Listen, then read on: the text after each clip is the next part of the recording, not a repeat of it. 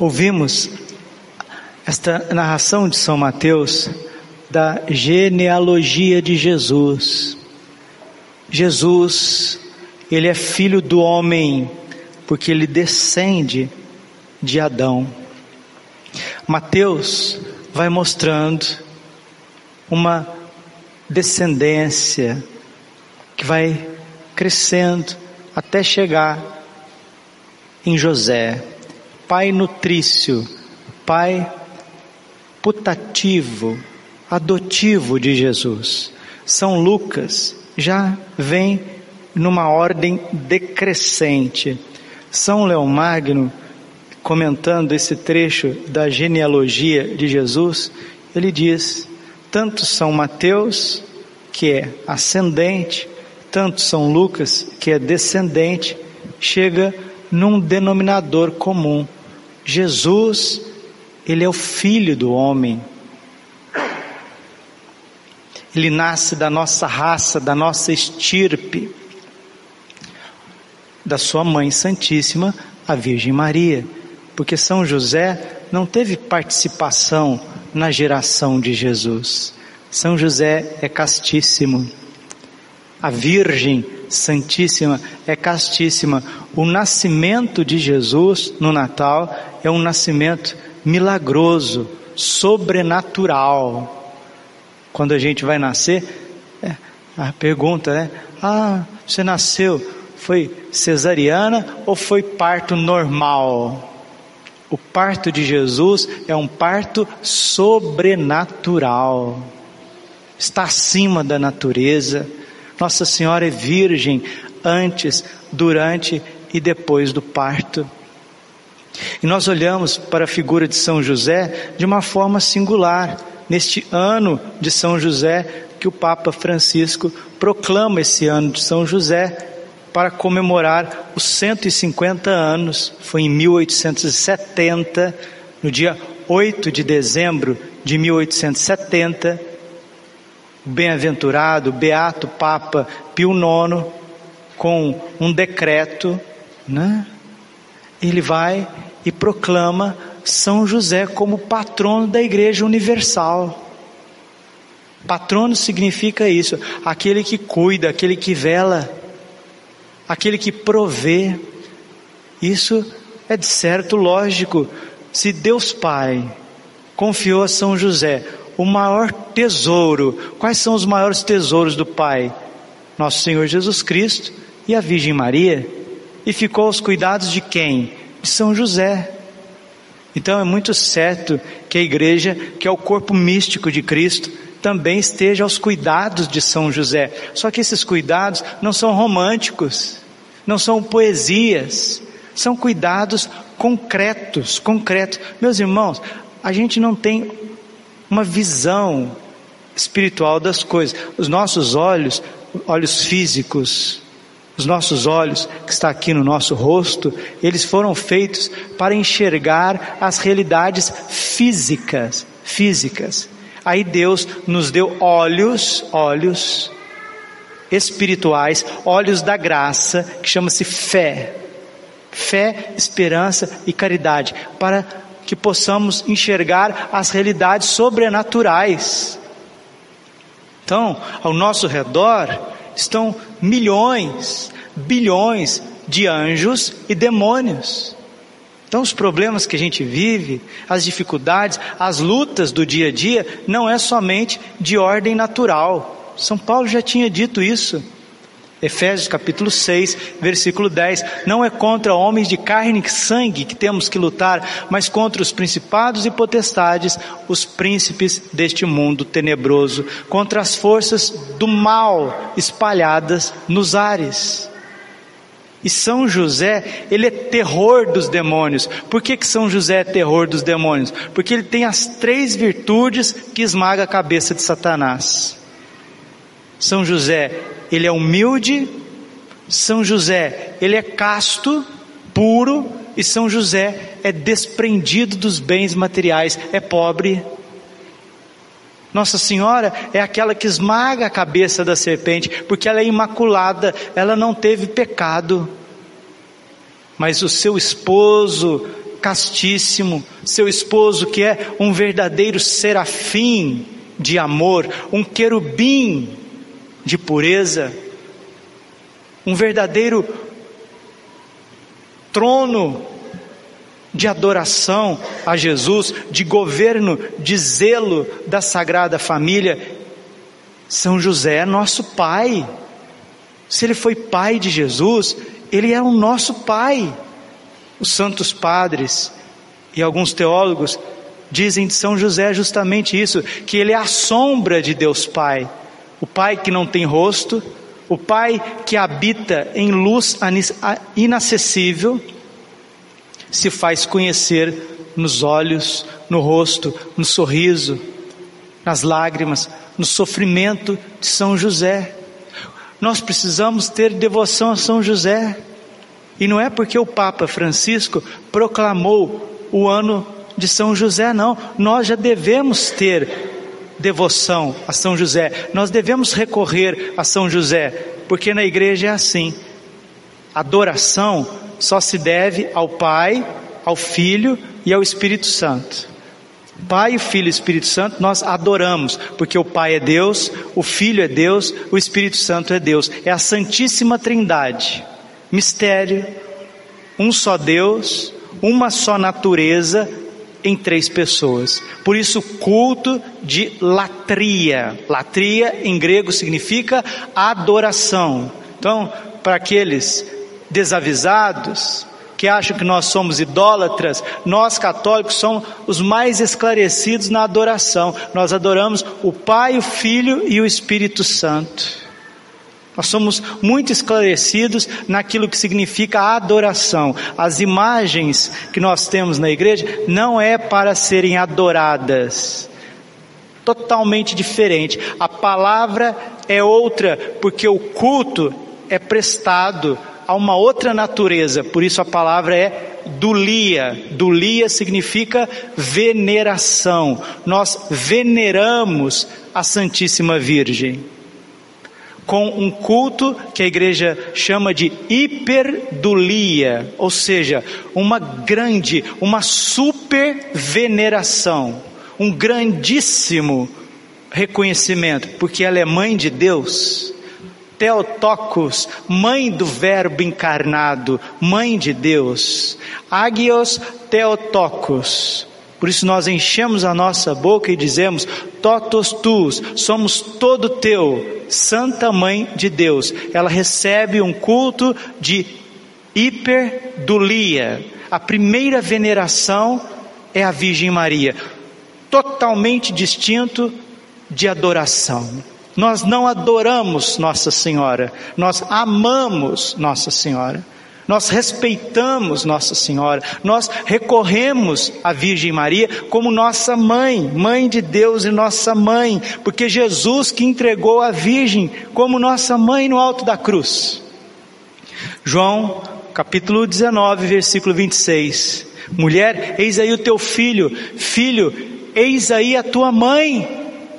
Jesus nos entrega a sua mãe como nossa mãe, e nós não só a recebemos, como também a veneramos. Venerar é isso, uma honra que é dada a uma pessoa pelas graças que Deus acumulou.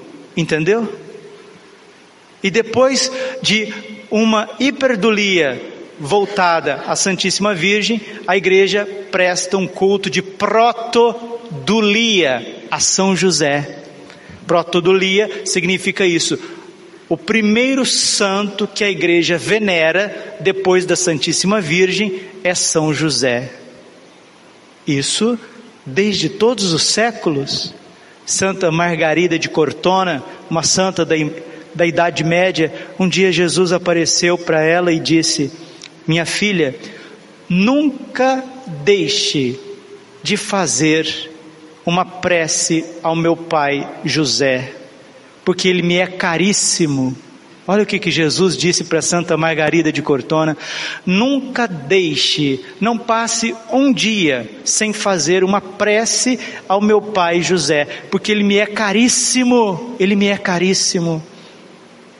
Santa Teresa d'Ávila, na fundação dos Carmelos, na fundação dos Carmelos, ela recorria a São José e ela enchia a boca e o coração e escrevia e falava e mostrava para todos que tudo que ela fez na vida, ela fez debaixo do patrocínio de São José. E Santa Teresa d'Ávila mesmo dizia: "Não tem nada que eu peça a São José que ele não me conceda". Precisamos olhar para este coração, esse coração puro, cheio de vida, cheio de amor, porque Nossa Senhora, por mais santíssima que ela seja, por mais que ela seja cheia de graça, por mais que ela seja repleta de todas as graças, ela não tem algo que São José tem. Sabe o que, que São José tem e Nossa Senhora não tem? São José é homem e Nossa Senhora é mulher. Nossa Senhora nunca vai pensar como homem, ela nunca vai amar como homem, ela nunca vai entender os dramas de um homem, por mais que ela participe da onisciência divina, mas a sua natureza é de mulher, é feminina, enquanto São José é homem. E aqui eu volto aos meus irmãos, nós que somos homens, meus queridos irmãos, nós precisamos obedecer a Deus, nós homens, nós precisamos estar voltados a Deus, para que o coração do Pai, para que a fecundidade do Pai derrame na nossa vida uma fecundidade espiritual.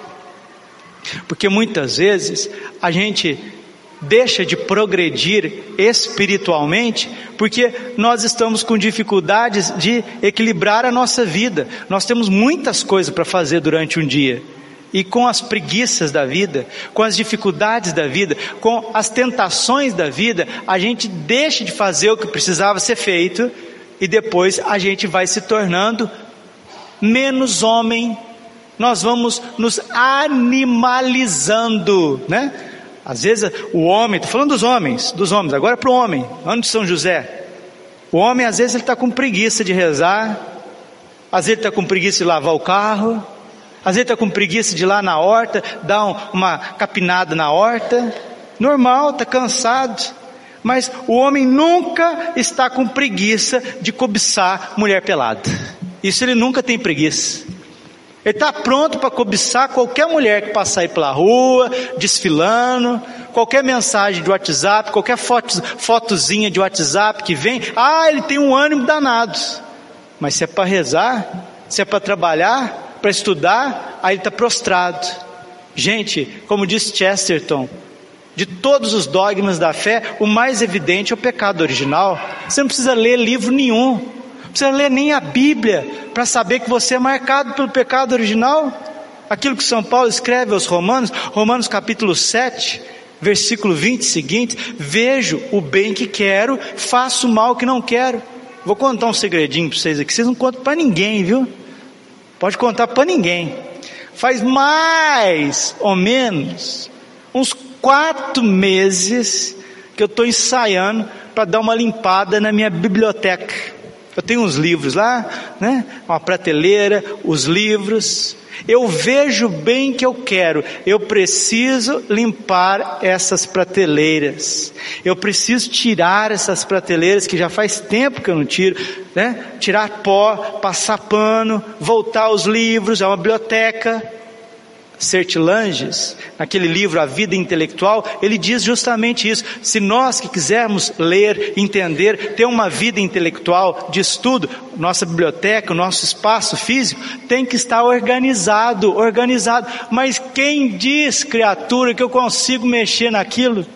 Eu olho para aquilo todos os dias, eu quero trabalhar, eu quero limpar aquilo, mas me falta forças. Vejo bem que quero, faço o mal que não quero. Qual que é o mal que eu não quero? Muitas vezes não quero fazer. Ah, muitas vezes eu não quero me deter demais na conversa com uma pessoa. Às vezes eu estou aqui no pátio, podia conversar cinco minutos, já está conversando 30 minutos, 40 minutos. Vejo bem que quero. Ah, eu não vou comer doce. Agora o glúten não vai me pegar. Agora a lactose não vai me pegar. Agora essas porcaria não vai me pegar. Vejo bem que quero. E a médica já falou: ó, o senhor não pode comer esses trem, não. Você está tomando remédio. Pode não. Vejo bem que quero. Muitas vezes faço mal que não quero. Então há uma preguiça de ser homem, há uma preguiça de ser pai, há uma preguiça de gerar os nossos filhos. Mas para cobiçar, para comer coisa que não presta, para pescar, para ver política, para mandar fotinha, para ver porcaria, ninguém tem preguiça. Então olha para a tua vida, meu irmãozinho, homem, olha para a tua vida e veja que você está embargado, que tem muita coisa por fazer dentro de cada um de nós. E quem vai nos ajudar nessa obediência a Deus? Porque se você está em revolta contra Deus, como que você vai ser feliz, rapaz? O que, que é esse fenômeno de prostituição, esse fenômeno de pornografia, de cobiças? Isso aí é uma revolta contra Deus. São Francisco de Sales, que era profundo devoto de São José, ele diz isso que quem não for humilde não vai ser casto, não vai viver a castidade. E castidade aqui não, não é a ausência de vida conjugal, não, porque dentro da vida conjugal precisa também viver a castidade. Castidade é integrar as nossas potencialidades afetivas e sexuais conforme Deus pensou. E se uma pessoa ela está revoltada porque Deus pensou ela de um jeito e ela quer viver do outro. Como que um cidadão desse vai ser feliz? Mas ninguém enxergou ainda que o cara está lutando contra Deus, que ele está brigando contra Deus. Chega de falar dos homens, falar das moças também, dos das mulheres. São José quer preparar para vocês o caminho da vocação. Aqui em Cuiabá, Graças a Deus nós estamos já rezando, trabalhando, combatendo espiritualmente para que o Carmelo seja fundado aqui em Cuiabá.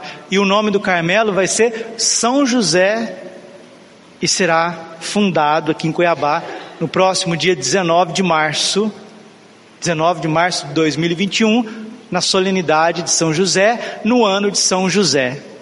São José ajudou Santa Teresa e continua ajudando Santa Teresa a fundação dela, que é a, a ordem dos carmelitas descalços. Serão as irmãs que, graças a Deus, estarão vivendo uma vida de oração, de sacrifício, de penitência pela igreja, para oxigenar a igreja, para ser o pulmão da igreja, porque os carmelos a vida contemplativa é o pulmão da igreja que gera vida para que nós tenhamos força apostólica, para que a gente trabalhe, para que a gente se entregue na vinha do Senhor. As irmãs estão lá vivendo uma vida não só de oração com a mãozinha posta, não, mas uma, uma vida de penitência, de sacrifício, de disciplina, de horários uma vida que vai se consumindo. Então, São José quer ajudar as moças, prover também, para que as moças encontrem as suas vocações.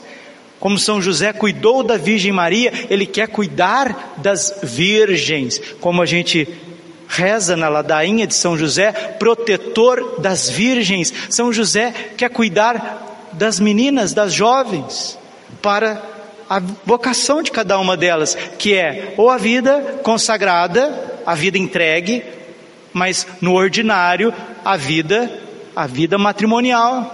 Mas quero, com todo respeito, com todo amor, amor de pai, eu quero fazer aqui uma exortação às mulheres, às moças, principalmente, às jovens, jovens. Minha filha, se a tua mamãe e a tua vovó tivesse as exigências que você tem hoje com o homem, elas estariam solteiras até hoje. Com esse fenômeno de rede social, redes sociais, olha, as mulheres, as moças, estão ficando cada vez mais complexas na sua psicologia afetiva, que, olha, tem que mandar, um, um mandar o, o homem perfeito lá para ver se Deus confecciona, porque não tem jeito quer que, que seja alto, que seja bonito, que tenha olho claro, que seja forte, que seja piedoso, que seja inteligente, que seja sensível, que seja poeta, que seja cantor. Ah, vai plantar batatas. É? Então o que, o que, o que, que essas mulheres estão querendo? O que, que essas moças estão querendo? Isso é deficiência, esse desequilíbrio. Como existe o desequilíbrio na afetividade masculina, existe o desequilíbrio também na afetividade feminina. São José quer ajudar nisso, porque ele é simples.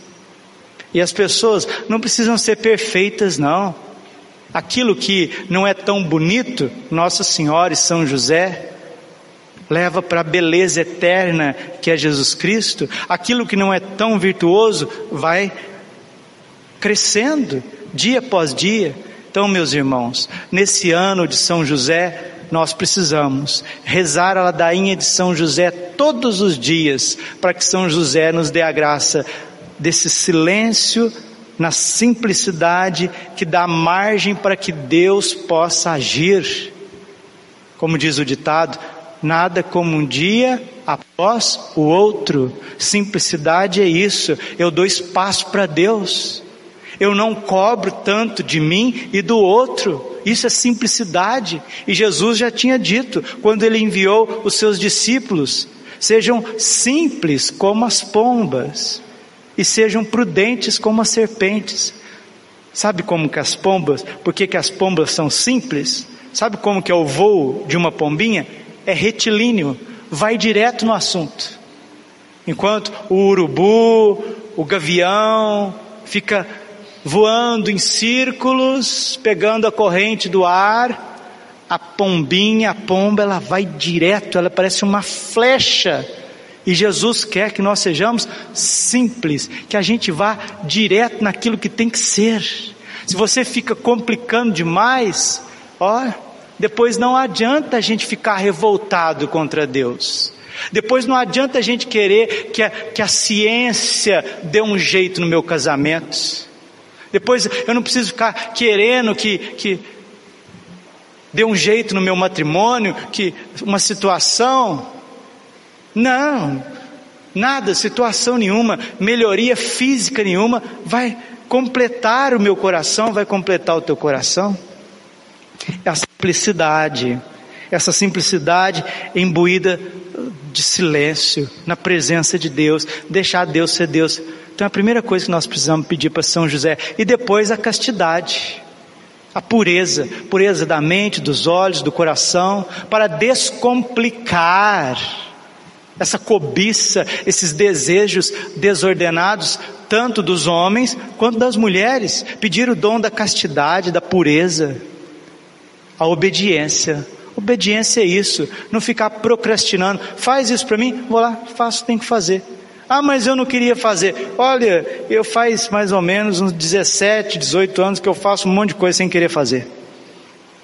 Só na obediência. E tem muitas vezes, ó, difícil de obedecer. E por fim, nós precisamos pedir a São José a providência a providência. Deus provê, Deus proverá. Foi Ele o trabalhador, foi Ele o provedor da Sagrada Família. Foi Ele que deu o, o pão de cada dia o menino Jesus. Que milagre! Que coisa mais linda! Foi Ele que trabalhou, que suou a camisa, que suou o coração, que deu, se entregou de corpo e de alma para cuidar da simples casa de Nazaré. São José quer nos ajudar, principalmente para que as nossas igrejas sejam igrejas limpas, igrejas organizadas, belas. Para o culto divino, ajudar também na nossa casa, porque a casa seja organizada, limpa, bonita, transformada, para que as crianças cresçam num ambiente de educação, de ordem, de beleza, onde exista catolicidade, nós temos que trabalhar, meus irmãos. Nós temos que trabalhar. Ora et labora. Essa foi a vida de São José. Rezou mais que trabalhou, mas quando trabalhava, o seu trabalho era fecundo, era fecundo. Reze todos os dias a ladainha de São José. Indico um livro tem vários livros, mas tem um livro do professor Felipe Aquino, O Glorioso São José. Se você não conhece São José, comece por esse livro, porque é uma boa síntese, uma boa síntese. O profeta Oséias diz no capítulo 4, versículo 6: O meu povo se perde por falta de, de conhecimento. E na segunda carta de São Pedro, no capítulo 3, versículo 16, está escrito assim: Crescei na graça e no conhecimento de nosso Senhor Jesus Cristo. Precisamos ter leitura espiritual, precisamos ter leitura da Bíblia. Recorramos a São José. Todos os papas, todos os papas, principalmente do século 20 e século 19, estão cada vez mais próximos de São José, porque a batalha da igreja está cada vez maior. E quanto mais nós chegarmos na iminência do triunfo do coração imaculado de Maria, mais Satanás se levantará com fúria contra a família. Lembra da mensagem de Fátima? A irmã Lúcia dizendo ao cardeal Cafarra que a batalha final seria contra a família, mas na última aparição de Fátima, do dia 13 de outubro de 1917, na aparição onde ocorreu o milagre do sol, Nossa Senhora também se manifestou como Virgem do Carmo, e São José abençoou o mundo com o menino Jesus. Nossa Senhora prometeu uma sétima aparição em Fátima, ainda não ocorreu, mas a última aparição deste grandioso fenômeno de Fátima foi São José, com a sua bênção paterna, que Ele abençoe a tua casa, que Ele abençoe a tua família e que Ele faça de cada um de nós homens segundo o coração de Deus, mulheres segundo o coração de Deus, reflexos da Sagrada Família de Nazaré aqui nesta terra. Glória ao Pai, ao Filho e ao Espírito Santo, como era no princípio, agora e sempre. Amém. Coração Imaculado de Maria, confiança, saúde e vitória.